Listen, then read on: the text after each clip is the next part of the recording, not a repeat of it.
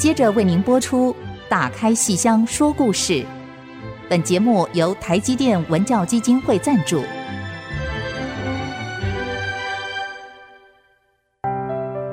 本周节目因王安琪、罗世龙两位老师年休，为您精选重播。打开戏箱子，看见台上的精彩一刻。戏箱子里还有许多你不知道的喜怒哀乐、悲欢离合。让戏曲专家王安琪、罗世龙和您一起打开戏箱说故事。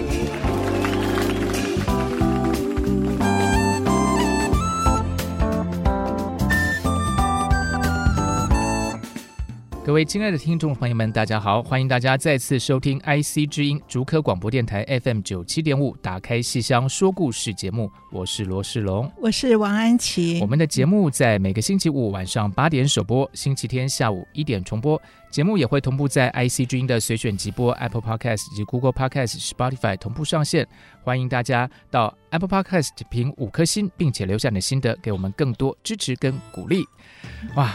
现在还是洋溢在一片过年的气氛当中。嗯，嗯，这个传统来讲，一直要到元宵节才算真的把年过掉啊。是是是。那在这个过年的期间啊，我们有好多好多这个吉祥的戏要跟大家来分享。嗯、其实上一次我们讲这个龙凤呈祥、开箱戏跟封箱戏的时候都会演哦，所以过年期间我们打开戏箱，我们也要来说龙凤呈祥，然后说一些 别的故事啊。上次其实老师还跟我们提到有一出。金榜乐大团圆、嗯，哇，这个听起来也好吉祥，不但 金榜，而且团圆。对对对，嗯、这个戏正式的名字啊，应该叫《御碑亭》。皇上在那个碑上题字，所以御御是皇上御驾亲征的御。好，御碑亭这个亭子，这个亭子里有一块碑是由皇上题字的，所以正式的名字是《御碑亭》。可是它的剧情有。金榜高中，有全家大团圆，嗯、所以玉碑亭又叫金榜乐大团圆，嗯、所以这个剧名实在太吉祥了。不管是考生或者是。嗯，失散的、隔离的，啊、是只要是需要讨个吉祥的，就来看这出戏。对，看了保证，对，保证就是神清气爽。对，所以过年的时候，通常除了龙凤呈祥之外，另外一出颇受欢迎的吉祥戏就是这个《玉杯亭》嗯、金榜乐大团圆。哈，可是这个剧情啊，一点都不乐啊。是上次有提到，就是说跟那个锁麟囊一样，就是有一个躲雨的情节。对对对，莫非？这个御碑亭就是给大家躲雨的呢？对对对，嗯、它是在荒郊野外的一个小小的亭子，并不是一个很盛大的，就是呃野外的一个小亭子。嗯、那么这个戏呢，我要这样讲哈，就是说它是传统的京剧，叫《玉碑亭》金榜乐大团圆。然后后来国光呢，我有在国光做过一个呃整个结构改编的一个新的实验京剧，那。我们就把它叫《网友道休妻》，嗯，好，是同样的一个故事。好，现在我们先不谈国光的《网友道休妻》，我们先谈传统这出戏。传统这出戏呢，我是这样子啦，就是我小时候就每次过年我都会看，然后这个戏梅兰芳演的最受欢迎、嗯、最端庄、最典雅。那我是有一次在课堂上，我讲这个剧情啊，给我班上的学生听，就在台大戏剧系。好，那我介绍的是京剧的经典，我就讲故事给大家听，讲的当然就是传统的玉杯亭，又叫金榜乐大团圆。好，结果同学听的时候啊，那个反应啊。大大的刺激了我哦，所以我是太开心还是太震惊还是？哎，那个时候你应该早就你是在戏剧所。对，然后我在戏剧系当助教，对，嗯，那那时候你应该早就出国读书了，哇，那次给我太震撼了哦！我们班上同学有黄志凯，哦，哎，他大一的 时候我刚好是那个班的课助，哎，啊，真的吗？对对对，我我是戏剧系第一届的那个课助，所以他们有时候都会把我当 大学长。哎呦，可是那次我受到好大的打击哦。好，之且不言，我们先讲一讲传统玉碑亭金榜乐大团圆这个戏的故事是什么？哈。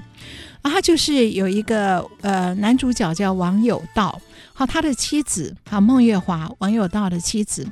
那他们夫妻结婚十年，也非常恩爱，家庭也很简单，就是夫妻两个跟一个妹妹。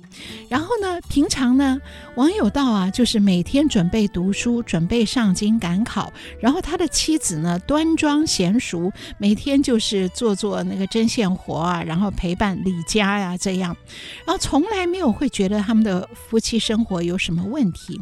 然后那一次。网友到上京赶考的时候，然后又是清明节。他临上京赶考的时候，再三叮嘱他的太太：“你要好好照顾我妹妹哦，你们两个女生在家里一定要小心哦，有人敲门不要乱开哦。”他这才安心的出外去赶考。那么他们这两个女生也都很安静的守在家里。可是碰到清明节，啊，王有道妻子的娘家的那个老佣人呐、来接他。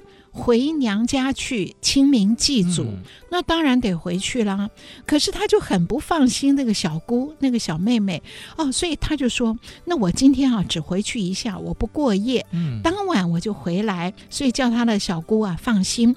结果回去以后呢，爹娘当然是女儿好久没回来了，嗯、当然想留女儿多住一住啊。哇，结果她太尽责了，她就说什么也都不敢过夜。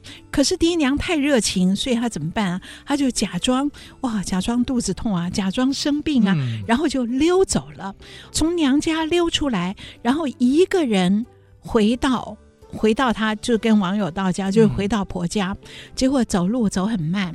经过一片荒郊野地，天降大雨，哇，好大的暴雨啊！他怎么办呢？刚好看到路边有个亭子，就是这个玉碑亭，小小的亭子，他就赶快躲进去避雨，然后心里急得不得了。这就是刚刚世龙提到的躲雨、避雨，他就躲在亭子里避雨，希望赶快雨过天晴，我好赶快连夜赶回家去陪小姑。哎，结果雨越来越大。然后他停了一下以后，进来了一个青年书生，也躲到亭子里面来避雨。哎，这个三更半夜跑来避雨，为什么？他们都在路上，就所谓的三更半夜，其实大概就是我们现在晚上十点多吧。是是是，因为古代那个没有灯啊，对啊，其实其实古代大概七八点就觉得很晚了，就要睡觉了，就很晚这样。对。还有，所以你看这个女生有多紧张。这个亭子绝对不是多大的一个亭子，是非常狭小。最多只能够容两三个人的，啊！结果我坐在这里避雨，我全身湿透，然后对方进来了一个陌生青年男子，然后他也就坐在我的正对面。我的天哪，我有多紧张啊！这是什么样的一个情况啊？所以他就整个晚上就在默默祷告，还好一夜无事。然后天亮雨停，哇！赶快我离开亭子，赶快回到家里去。我现在讲的都是传统那些老故事。嗯、回到家，王有道赶考也回来了。然后呢，他就跟王有道说：“哇，昨天晚上我回家祭祖，哇，结果碰到这样的情况，好惊险呐、啊！一个陌生青年男子跟我对坐一夜，还好一夜无事啊。”讲完了，非常惊险的，他到里面去换衣服，都湿了嘛，嗯、然后梳洗休息。可是王有道一个人坐在客厅里面想，陌生青年男子对坐一夜，怎可无事？怎么可能无事？这样的妻子留他不得哦，你看他会得出这样的结论。对啊，这样的妻子留他不得，所以我只好写休书跟他离婚。而他心里又很难过，所以这时候在传统戏里，这个老生王有道有一段重要的唱腔，是王有道提笔泪难忍啊，嗯、所以不得不离婚，不得不休妻。哦，可是我心里又舍不得。然后写完了这封休书，又。不想当面伤他的心，所以就跟他妻子说：“哎，昨天晚上你从娘家离开娘家回来，结果刚才家人来报说你爹娘都病了。”都病重，要你赶快再回去。嗯、然后那个他妻子说没有啊，我昨天离开所以他们还好啊。一夕之间就对，因为你偷偷回来，所以他们两个人都起病了。淋到雨的是我，这个感冒的应该是我，怎么变成我爸妈呢？对呀、啊，哎呦，不管怎么样，我要赶快回去尽孝道，我要回去看望病重的爹娘。嗯、好，然后车子都帮你叫好了，Uber 都叫好了。然后他要上车前，王有道跟他说：“喏，这有一封信啊、哦，别人叫我带的，你带回去给你爹娘看。”哦，那那王有道妻子也来不及顾什么了，就拿着信赶快就回家。回到家一看，爹娘两个人好好的啊，健康的很呢、啊，也不知道为什么。然后再想到，哎，临走的时候，王有道说有封信，然后撕开一看。原来是休书，当然也没有说任何理由。嗯、可是你想，古代的女子啊，真是哀而不伤，怨而不怒啊！嗯、一看被休了，也就哭一哭，不辩解也不问，就默默的在娘家住下了。哦、就这样一个故事，我上课讲给同学听。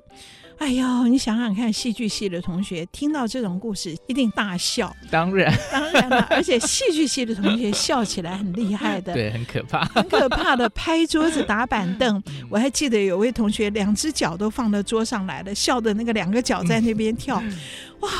然后我当时看的时候，我我我我那是我第一次从中文系 开始到戏剧系教书，哦，我就是吓坏了，被他们的反应吓坏了。这个震撼教育，真的对我来讲，我受到 震撼教育啊。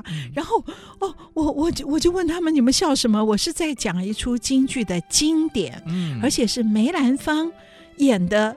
最好的经典，那为什么梅兰芳这个戏演得好？因为他演出了古代女子哀而不伤、怨而不怒，那个端庄典雅、含蓄隐忍啊！我的学生笑得更厉害了。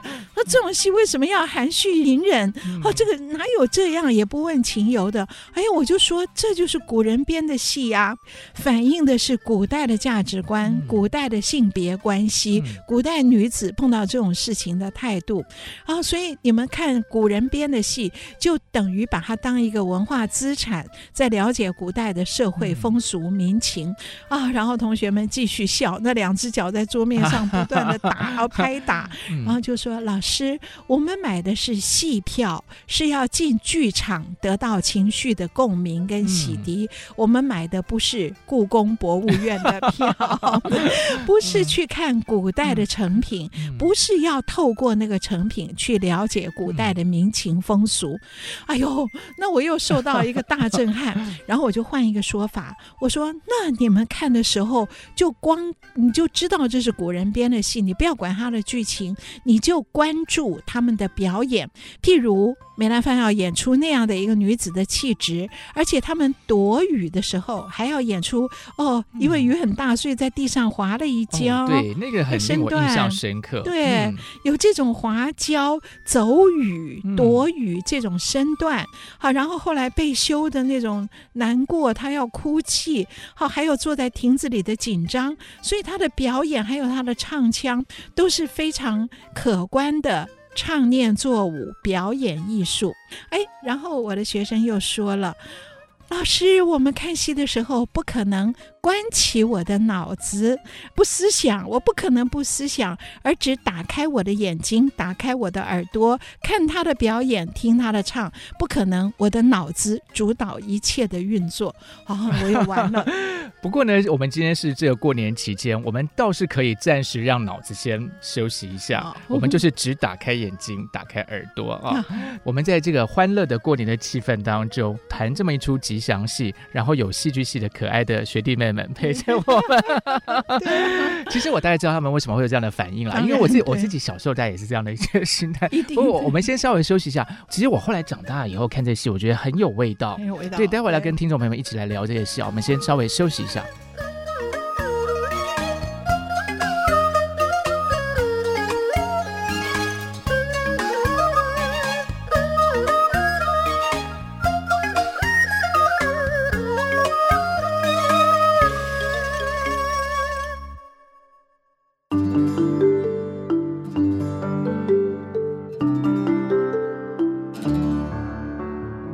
欢迎大家继续收听打开戏箱说故事。我们今天要谈的呢，是《玉杯亭》啊，这个金榜乐大团 圆这个吉祥戏啊。刚才讲到，就是老师说一些同学们在第一次听到这个故事的时候，觉得情节有点瞎，对不对？就是这 叫什么？就是呃，孤男寡女，然后挤在，就因为下雨天挤在一个亭子里，就静坐听雨，听了一个晚上，呃，把它当成交响乐一样，就然后什么事也没发生，就各自回家。那但是其实我印象中，就是后来看那个表演的时候，其实就是这个凉亭这一段。对，嗯，其实，在舞台上你不可能真的让两个人去挤在一个那么小的空间里头，所以你在空间上我会一些铺排，然后这个通过动作、唱词去体现说这两个人那一种遵守某种道德规范，然后其实内心中其实有很多的揣测跟不安的那种。嗯嗯、其实两个人都有点担心了，对，感觉上男的也很担心，对，其实也很担心，因为 对。有时候是这样，就是说，其实你并没有真的要做什么事情，可是万一对方。他觉得你要做什么事情的话，其实你是跳进黄河也洗不清。是是，是，所以这个其实很依赖双方的某种默契跟共识，那种社会的规范以及彼此之间的认知。是是是。那可是因为世龙，你的体会很深呐、啊，你可以看到这些。可是那个大一的同学看不到这些啊，他们听我讲了这个故事就觉得瞎到极点。是是是。然后重点还不只是那个亭子，而是这样，嗯、他们什么事都没做。那个网友到那个老。老公竟然就休妻，嗯，然后这个妻子竟然没有任何反应。就是默默的哭，哦，这是他们觉得最瞎的地方。其实故事我觉得就是在讲伦理规范吧，因为他其实之所以会遇到下雨，就是因为清明节要回家扫墓嘛。对对对，对啊。不过这些暂且不谈了，因为老师刚才提到，就是说这个后来您做了一个网友到休妻的改编实验京剧，嗯，对小剧场，是是是，就是因为上课受到了震撼，哦，受到了刺激，是是是，所以教学相长就是这么来的。是是这样的，是这样的，所以我创作动机 是来自于教学的失败。老师。不要这么说，哎，最后那两个字倒不是，没有是这样。然 后我那天上课，哎呀，上的我觉得我全身无力啊，真是太震撼了。嗯，你知道戏剧系就在一号馆嘛，就在校门口啊，结果该不会是在一零八教室吧？就是那个阶梯教室，一零八教室对，我回味深刻的教室。然后我那天下课，我从这个一号馆大门口，就在大门口第一栋，我要走出校园，我都觉得我双腿无力。老师那天上完课有没有下大雨？没有，我当时觉得无力感，就是怎么办呢？我是在介绍一出传统戏曲的经典，我讲这个故事给同学听，可是同学却觉得这样的经典的故事，简直是跟现代人的这个认知距离太遥远了。那。我当然也知道这个故事跟今天的性别关系差距很大，可是我想先讲故事，以后再介绍那个表演里面的细腻处。可是第一关都过不了，那怎么办呢？以后还不止这一出戏《玉杯亭》呢，还有大批的古代的经典。当他们跟现代的同学之间的距离这么遥远，我以后怎么办？就是这些古代的经典，我是把它通通废掉不演吗？怎么办呢？所以我那天觉得非常非常的无力。然后后来拖着沉重的脚步走回家以后，我就在想，哎，我要不要把这个戏来做一个颠覆？来编一部，那时候我刚到国光去工作，嗯、来编一部实验京剧小剧场的实验京剧，放在实验剧场做小剧场的京剧是可以把古典重做结构、重做颠覆，做出一个另类的效果。嗯、好，既然同学有这样的反应，所以现在人观看古典，哎。那是什么一个态度？我们是不是可以放在实验剧场来看呢？所以这一次上课的经验是给了我这个创作的动机。所以这个我记得，我第二天到国光就找那个导演李小平就来谈，我们来做一个实验京剧好吗？嗯，我们就想到这个戏来做。好，那么接下来当我在编剧的时候。我起先是想来嘲讽这个男性，嘲讽这个老公王有道。后来我编了一点以后，我都觉得，哎呀，在二十一世纪，这种男人连嘲讽都不必要嘲讽了，所以我就收住了这条线。我就转而想怎么办呢？我想去挖掘这个女性。这个本来貌似呃不是貌似端庄，就是本来就很端庄的网友到妻，她叫孟月华，嗯，哇，名字很美，很美啊，月亮的光华，月亮的光华、嗯、啊，然后还有孟子的光辉，哦、对对，呃、对，好，这个孟月华，她本来一点都没有觉得她的婚姻，她的老公有什么不对劲，那么可是她竟然碰到了这样的一个。婚姻的一个大的巨变，好，所以我就想从这个女性的内心来做一个另类的诠释，所以我就想这场亭子里躲雨的亭会，亭子里会面碰到了那个陌生的青年男子，那当时这个陌生的青年男子会心里怎么想？在这个三更半夜，荒郊野外。下着这么大的雨，对面坐着一个湿淋淋的女子，这句话很重要。嗯，浑身湿透。我觉得如果是我，我一定会以为看到女鬼吧。呃，不会了，因为你怎么一点都不浪漫？没有，因为我是把它对应到什么杜丽娘啊，或者什么的，就是 因为你看我，我都提醒你了，你我提醒你，给你个头，你都不浪漫。我说湿淋淋，湿淋淋，全身湿透，那是有点半透明的，嗯，对不对？你看你都不浪漫，哦、不是因为因为太奇怪了，怎么会三更半夜在？哎，跟我一样啊，就躲雨啊，对，我们要到那个城市去，一定要经过这段山路。嗯而这时候下雨了，当然只好在亭子里躲。还好我平常出门都会带伞，那个那个雨伞都撑不住的。所以我就在想，这个书生陌生青年男子，他坐在亭子里面，面对着对面湿淋淋的女子。可是他是很规矩的一个书生，那么他坐在那里动都不敢动，他怕惊吓对方，所以一惊天他动也不动，二惊天。稍微的身上太冷了，他也湿透了，太冷了，稍微动一点点。而到三更天，他实在忍不住，眼珠子开始动。从眼珠子开始动，那么他看到了什么？我就给他一段唱，给这个书生，好来躲雨的书生一段唱，他就眼珠子看到。坐在对面的女子，而他是低着头从脚底下往上看。他先看到对方，他看到对方这个女子雨污泥染，好，她身上湿淋淋的，又沾了泥，雨污泥染。可是也难遮掩，也难遮掩她美好的容颜。好，雨污泥染难遮掩，石榴裙下蹙金莲。他看到了对方的石榴裙。我们知道石榴裙在中国的语言里面是一个，呃，有它的隐喻在里面的。嗯、所以这个书生看到了什么？我们已经猜到他的心思了。可是他还是很规矩。石榴裙下看到这个女子的一双小脚。金莲，好，金莲，而且是蹙，是紧贴在一起的，所以这个女子很紧张的，两条腿并得拢拢的坐在那里，而我都看到了，我也看到她的紧张。好，雨污泥染难遮掩，石榴裙下蹙金莲，然后我的眼睛稍稍的往上看。我远远的看到，呃，不是远，其实很近。可是我在朦胧中，我不敢睁大眼睛看。朦胧中，我看到对方，好像一朵透水的荷花，那么样的漂亮。所以我要怎么形容她呢？水灵灵，清浅浅，潋艳艳。她整个人好像一朵透水荷花，春意盎然。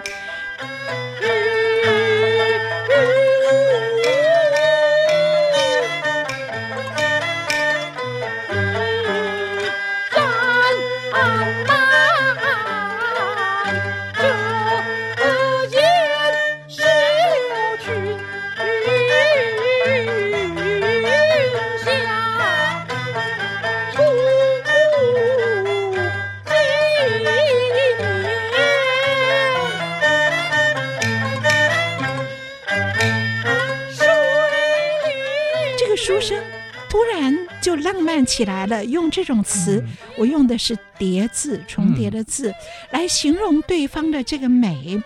然后想到说，我今天好幸运呐！我只知书中自有玉容颜，好，我们都只知道书中自有颜如玉，哈，我为了押韵，哈，我书中自有玉容颜。从不曾与佳人智齿相接，抹种擦肩。莫非苍天垂怜念啊！我从来我只知道书中有玉容颜，可是我从来没有跟哪一个活生生的佳人坐得那么近。那今天晚上有幸跟一朵透水的荷花面对面的坐着，难道是老天可怜我垂怜我？莫非苍天垂怜念啊！真的是。留客语，送朝风，与留客，风送朝，滴溜溜，疏辣辣，滴溜疏辣，留客送朝，这光景，书生情何堪？书生情何堪？那个就我们中文系的来讲，我就故意用叠字，嗯、故意用拟声词，模拟声音的词，嗯、好，然后把它们反复的使用，让它有一种回环往复的一个效果。所以这个书生就是在想，真的是老天。可怜我，这是刘克语，这是宋朝风，是语留客，风宋朝哦，所以我幸运，而我又紧张，因为眼前这么美的这个景象，我书生情何堪？我会不会按捺不住我自己呀、啊？嗯、所以他自己开始要警惕自己，我必须规矩，我不能按捺不住。而这时候，他的眼珠子在动，对方这个网友到期，这位孟月华。当然感受到了，哎，会不会有人要问？黑夜中对方的眼珠子动，你怎么会有感受？嗯，当然有，当然有喽。虽然呃，我自己大概不会动啦。啊，你太规矩了，我怎么样给你，不是因为你都动不了。哎，不是因为我平常睡得比较早，所以我可能做了二十分钟我就开始打瞌睡了。没有，因为雨丝，雨丝就是有光泽的。嗯，人的眼珠子动，你绝对有感觉。是是。所以我们看看这个女子有什么样的反应。好，那我们先卖个关子，待会马上回来继续聊网友到休妻这个改编的京剧。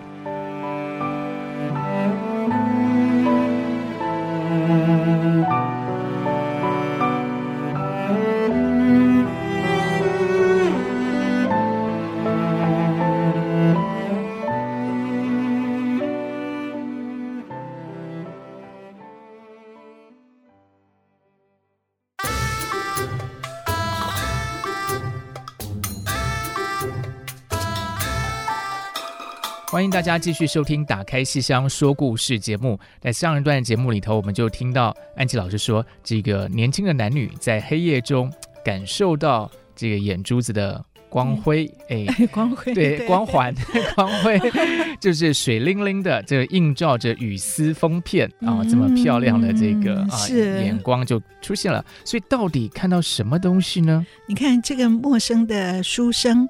偷看对方，偷看这个孟月华，孟月华感受到了。那我给孟月华的唱，第一句就是“到三更他那里才有动静”。我觉得我这句蛮好玩，可见他等了很久。一今天似乎就在期待，结果没有；二今天也在期待，那对方也没有任何动静。所以到三更。他那里才有动静哦，我用这句话给他当做脱口而出的一句唱词，现场演出的时候，观众都会笑。嗯，那么这个是我们新编的，我新编的一个实验京剧小剧场，跟传统的御悲亭就完全不一样。嗯，传统的那个女的是。怕对方有任何动静，而在我重新诠释这个戏的时候，我就假想这是一场女性心灵的冒险，被偷窥的冒险。嗯，她期待被偷窥。哎，我觉得这个心里还蛮有共鸣的。嗯，你想想看，很多人搭捷运的时候，呃，不一定捷运，任何地方都是。如果有一个人在盯着你看，你一定知道。哦，对。对，一定知道，嗯、不管是男生女生，嗯、你一定知道有人在注意我，然后你一定，我感觉不是害怕，而是哎，怎么回事？就总有那么一点点兴奋，被偷窥的兴奋感，然后要弄清楚是怎么回事。如果是不好的事情，那当然要要把它抹平。嗯、可是如果是发觉有人对你有好感、有意思，那真的是是会蛮开心的。啊、嗯呃，对有的人来讲，如果我搭了一趟长城的旅行啊，十二个钟头的车上没有一个人看我一眼，我可能觉得 我是不是太安全了？老师，我跟你说，现在有个好方法，就是我们只要去买一个样式比较特别的口罩，哎、你大家马上就开始看。对对对 我觉得，因为有时候我们有时候我们拿到一些赠品是比较造型特别的口罩，那天出去你就会发现说有人在看我口罩，而且口罩是一个很好的保护色，因为我们看不清人家的脸，我反而可以明目张胆的去看你的口罩，嗯、因为我不是在看你的人，对，对不对？嗯、可是古人不是这样，所以这个。这个已经结婚十年，端坐在深闺中的孟月华，竟然来了这一趟冒险。深夜中，荒郊野外，嗯、在这个风雨雷电中，嗯、跟一个陌生男子对坐在一起，他的心情，我就设想他由惊恐不安，慢慢他发觉对方是个正人君子。嗯、他确认对方是正人君子后，而对方的眼珠子缓慢地往上看。反而让他有一种被偷窥的冒险，嗯、一种愉悦感。哎，所以他会脱口唱出：“到三更，他那里才有动静。昏沉中灵光乍现。”是他，是他的双眸眼底涌起波澜。原以为他是个书呆子，原以为书度呆志成汉，原以为今夜晚我要半风半雨枯坐一宵寒。他以为暗偷窥鬼神不晓，又谁知他眼波才动我心怦然。看起来天下竟无真男子。啊、哦，他就越唱越开心，啊、哦，就是当然都是心里的话，不是唱给对方的话。嗯、我本来以为我今天晚上碰到一个书呆子，一个正人君子，本来以为因此我今天晚上就是半风半雨，要陪着风陪着雨，要枯坐一个晚上冻死。哎，他呢，他以为他在暗暗的偷窥我。鬼神都不知道的，谁知道他眼波一动，我的心就开始跳了。哎，你看吧，看起来天下真的是没有真男子。他唱到这句的时候，整个人呢，啊，就开始、哦、活动是是当时要腿都晃起来了。原以为书度呆滞成汉，原以为今夜晚要半风半雨枯坐一宵寒。他以为暗偷窥神鬼不晓，又谁知他眼波才动，我心怦然。看起来天下竟无真男子。可是忽然他想到，哎，不对呀，不对呀，是我在被偷窥呀，我应该怎样？我应该惊恐才是啊！哎呀，可是我怎么惊恐不起来呀？这是中间的一段夹白，然后他唱最后这一句，啊，就是他努力做出要惊恐，却又发觉自己惊恐不起来，因为对方实在是个正人君子。然后他接唱很长的一句，我怎么惊恐不起来呢？然后唱说，竟只有。七分惊恐，两分窘迫。哎呀呀，另一分怎是这？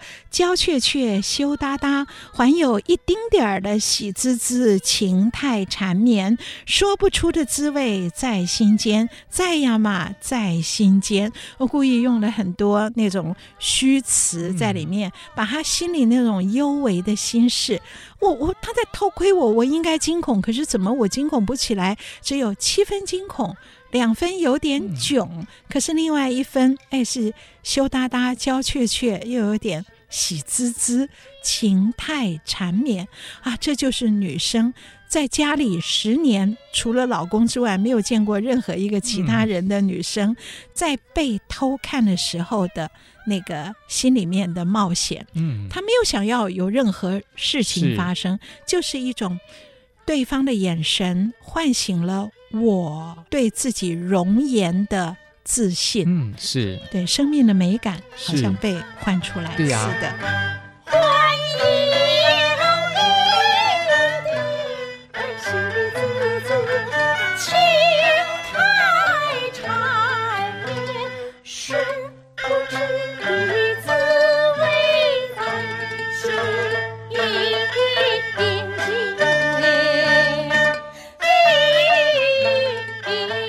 其实，在这种夜晚的时候，就且不管，就说他是怎么跟旁边人就是产生那种交流，其实你是比较能够了解说你自己现在处于一个什么状态的，对对对对，因为你心静下来了，然后外面的其他东西其实好像也都沉睡了，你就更能够去面对你自己内心的那一种感受，也比较敏锐。其实很敏锐，就像有时候为什么我们要晚上写东西，其实是这样的原因，是这样子，是你你是很能够跟自己对吧，跟世界有一个连接，是是是是是要在那一刻是人人心是最敏锐的，对，所以任何风吹草动。真的跟你相，晚上有时候写东西的时候，就外面一个什么蟋蟀或什么东西在叫，你都听得一清二楚。对。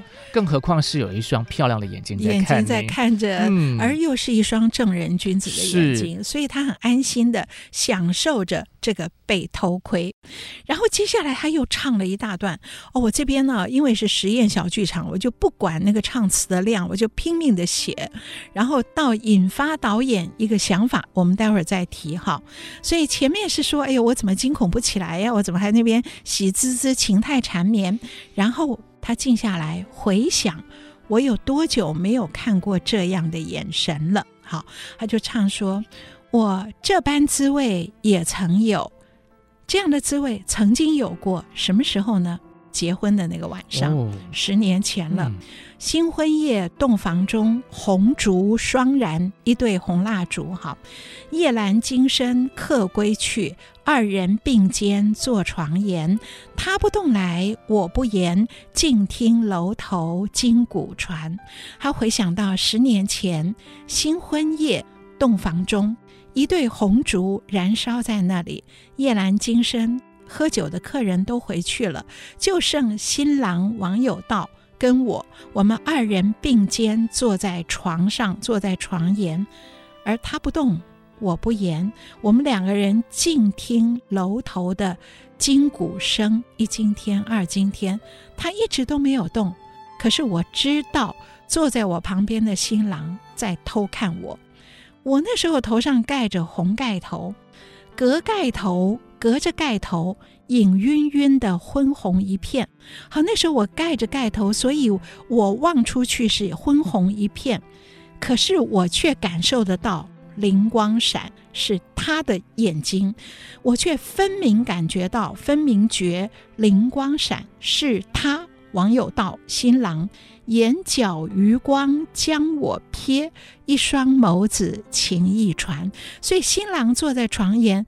偷看盖着盖头的新娘子，当时的我做新娘的我，几分儿惊恐，又几分羞怯腼腆，止不住颤巍巍，又有些儿醺醺然。可是十年来，夫妻乐，齐眉举案，诗礼传家，福寿延。我开始用这些成语，好，齐眉举案。诗礼好，诗书礼义，诗礼传家，福寿绵延，所以我们就知道，结婚十年来，孟月华走到一个伦理严谨的家庭中。嗯、我时常的做针纸，做针线活，夜读相伴。晚上他夜读，我陪着他。可是，在青灯下。他目不转睛，紧盯着诗云子曰，从不曾偷去我一眼，窥我一番。所以，只有做新郎的时候，他的眼睛在偷看我。而这十年来，我常常，我们都同样在青灯下，他晚上读书，我在那边做针线活。可是，他的眼睛再也没有偷看过我。可是我也没有觉得遗憾，我一直觉得挺好的。我只当是书中自有玉容颜，我倒也甘之如饴，一派安然。又谁知今夜晚苍天弄险，嗯、老天啊，好像作弄一番危险的事，让我离深闺，离开深闺，到长亭，竟与他，竟与这个陌生的他对坐在这天地风雨间。所以这一刻。我止不住转腰肢，身躯舒展，与珠儿顺发丝滴落群山，滴溜溜，疏辣辣，雨串珠，珠连线，牵牵绵绵，荡雨迎风，任流连。所以这一刻，竟然他的眼光唤醒了我对我自己美感的信任，嗯、我止不住像。孔雀开屏一样，我要绽放出我生命中美的极致。那我怎么绽放呢？我全身是湿的，所以我止不住，我把我的湿淋淋的头发不断地在扭干，在掸雨珠，然后把我湿的衣服，把那个水珠压干、扭干它。各位想，罗世龙，你想一想，这是一个湿淋淋的、嗯、半透明的，嗯、然后他在压干自己的衣服，哇，这个光景。这真的是对方想不偷窥都难。我只是会想说，那你不是早就淋湿了，为什么要拖到现在才去扭干那个衣服？你不是应该刚才一进来的时候就要去弄了吗？你太没情趣了。没有，我比较务实，我觉得，我觉得应该一开始就要弄干。哦、不不不打断打断，我们这节休息一下。是，但是我觉得很美啦，就是说，其实，其实哈、哦，一个最陌生的灵魂唤起了你。记忆中最熟悉的感觉，哦、我觉得这个陌生感跟熟悉感这对比，其实非常、哦、这个暗语下的真好，是 好，所以我还是有一些那个慧根啊。哎、是是是是，我们先装的，对，没有那个也是很务实的一面，我的内心的矛盾。好，我们先稍微休息一下，马上回来。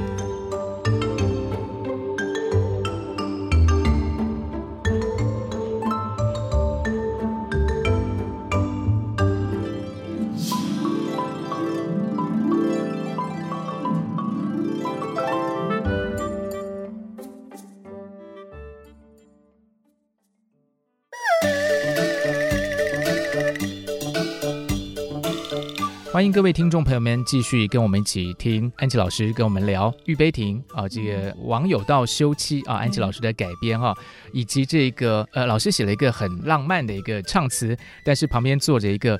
呃，既不浪漫，但是很务实的一个听众就是我。但是这个务实是很重要的，为什么呢？因为其实刚才安琪老师有提到，这个唱词非常长，非常长，对，所以在舞台上其实也许要做一些调整。老师说，其实给导演一个灵感，对不对？对，我这写到这边给导演读。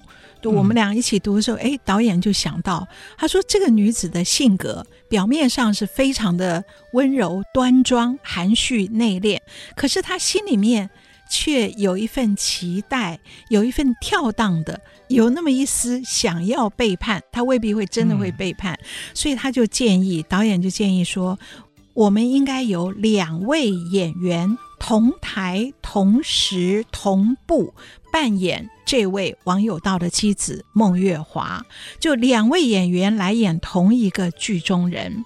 那么这样呢，一来那个刚才那个非常长的一大段唱词，可以有两个人或分开唱，或有的地方同步。嗯、然后另外一方面就是这个女子的性格。她的内外的两面就可以很清楚的把它分开而又纠缠，嗯、所以那么正好国光剧团有两位旦角演员，一位是陈美兰，她是原来演青衣的，她也是唱梅派的，端庄雍容华贵，好、嗯、含蓄内敛，他可以演那个表面上的孟月华。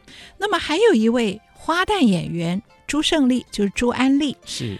他呢，花旦，所以他很有现代感，又很有背叛性。他正好是这个端庄的孟月华内心那个别人看不到的，只有自己有的时候想要压抑却又压抑不住的性格。嗯、而这两位陈美兰跟朱胜利，他们两位啊，身高身材都非常的接近。这个是一个先决条件。如果两个人，一个一百七，一个一百五，那那么高，你你在台上就很难去演同一个人。嗯、那刚刚好，这两个人，他们其实脸型都有一点像，可是气质决然不同，嗯、所以就这么天造地设的一对。所以他们两个人呢，哎，导演就想出来了，让他们两个人同时饰演。一个角色，而且是同台同时同步。那么接下来的工作就是分唱词，哪些唱词归那个要跳出来的那个花旦唱，嗯、哪些归那个安静的内敛的青衣来唱，可是呢，我们又不能够把它分得太清楚，所以两个人其实是像扭麻花一样的。他们两个人，一个想要压抑自己，却又压不住；嗯、另外一个想要让自己解放，却又解放不开，嗯、是就是是扭麻花的，不是决然二分的。嗯、所以导演安排他们两个人很多动作，就像镜子相互对照，自己看自己，想要把自己。向外冲一点，然后也许又把自己向内拉一点，嗯、所以磨镜，互相在磨镜的动作。嗯、那么唱词上也是，像倒三经他那里才有动静，这句当然是给花旦唱。可是有的唱词呢，却是青衣用唱，而花旦用念。我就是这句唱词是一个人在唱，另外一个用念，这样整个的音乐的变化也就非常多，也就看到一个女子两种声音在内心纠缠，所以这样的也正好适合实验剧场。这种做法，我想在现代剧场是常见的，可是，在传统戏曲从来没有用过。所以，我们既然这个戏是放在小剧场，放在实验剧场，那就要用一些这种手段。是因为其实这也是去回应说，刚才老师在课堂上同学们那种觉得，哎，他怎么会好像有点呃很奇怪的一些这种反应，就看不太到他的内心中的那种复杂的那种程度。对，他怎么会就这样默默的、嗯、对，然后就这样就在待了一个晚上，我就接受着很多事情的安排这样子。对。嗯所以导演的这个手法，我觉得很有趣，尤其刚好有这样两位演员，而且是这么，就像老师说的是刚好天造地设的一对，对他们俩。对，如果说是今天是一个是很俏丽，另外一位如果说嗯，就身像老师刚才讲的身高，对对，那就也不是。如果其中一个是耳长及。然后到提前另外一个，那这是我们上个礼拜聊的了，请听众朋友们回去，请听众朋友们回去听我们上一个星期跟大家聊的另外一出 吉祥戏。不过我们到现在还是没有解答一个问题，就是说，那为什么这个戏后来他会跟这个吉祥啊，这个对、哦、这个我们还要下一次再解答。嗯、我们要先把导演的另外一个手法是再提一下，就是这个地方他们事情发生在亭子，这个亭子里面，亭子。当然，在传统虚拟协议的舞台上，不需要有任何布景。哎，可是导演想到说，我们何不用拟人化，有一个演员，丑角演员来演亭子，嗯，把亭子拟人化。嗯，那么这个虚，这是一个虚拟的角色，是，他就可以跟那个。朱胜利演的那个女子孟月华的内心跳荡的这一面，也是个虚拟的人物，等于这两个虚拟的可以对话。是，所以亭子我就开始写了一个丑角扮演的亭子，所以亭子一出来，还有一大段念白。他一出来不说我是亭子，观众也不知道他是谁，他就念了一大段丑角出来，本来就有这个熟版的念白。别瞧我长得不起眼，身材虽小，眼界甚宽，耳听四面，眼观八方。旅客行人商道之必经，文人雅士吟咏之主题，因缘巧遇，莫不因我而起。升迁贬谪，又都以我为关卡。挡不了风，遮得住雨，望得见月，留不住雨云。说我有大用，实则无用。若说无用，大凡世人不敢想的、不敢做的，到了我这儿就都敢想，也都敢做了。在这苍穹宇宙之间，我有这么一点小贡献，却当。不得大用场，真所谓沧海米一粒，人间大场域。我欲悲亭。了风，遮得住雨，望得见月，留不住云。说我大用，实则无用。若说无用，大凡世人不敢想的、不敢做的，到了我这儿，他都敢想敢做。在这苍穹宇宙之间。我有这么点儿小贡献，却当不得大用场。真所谓沧海米粒，人间大场域。我 玉悲亭。别笑，那观众一定会笑。嗯、别笑，笑什么？笑我这小小的亭子出场的架势不小是吧？说我小，上自典籍史书，下至戏文小说，谁都少不了我。杨玉环贵妃醉酒在百花亭，张继宝天雷劈死在清风亭。凤仪亭貂蝉曾被吕布戏，风波亭岳武穆奇冤千古传。这可都是我的同行前辈。您说我最羡慕哪一位呀？自然是一场春梦牡丹亭，多撩人呐、啊！风波亭岳武穆奇冤千古传，这些都是我同行的前辈。诸位猜猜？我最羡慕哪个？就是那一场春梦牡丹亭，多撩人。好，所以他讲了一大堆戏曲小说里的亭子，亭子嗯、有岳飞的风波亭，有吕布貂蝉的凤仪亭，有贵妃醉酒的百花亭，还有天雷打死张继宝的。这个清风亭是好，所以他把亭子，所以他念了这一大段以后，才把我的身份玉杯亭报出来，嗯、是拟人化的角色。是，这也是一个非常棒的安排。我这样听下来，因为如同刚才我们说的，他在这样一个晚上，这个最陌生的人给他了唤起最熟悉的感觉。那其实另外一个二元性就是在这个亭子，它是一个既开放。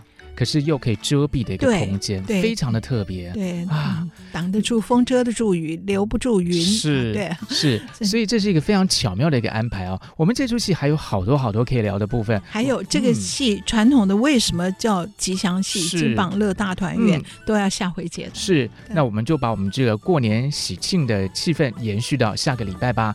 那我们打开戏箱说故事啊，今天的节目到这边要告一个段落了。如果您喜欢我们的节目，欢迎到 Apple Podcast 评五颗星，留下你的心得，给我们更多的支持跟鼓励。打开戏箱说故事，我是罗世龙，我是王安琪，祝大家新年快乐，我们下次再见喽！啊，新年快乐！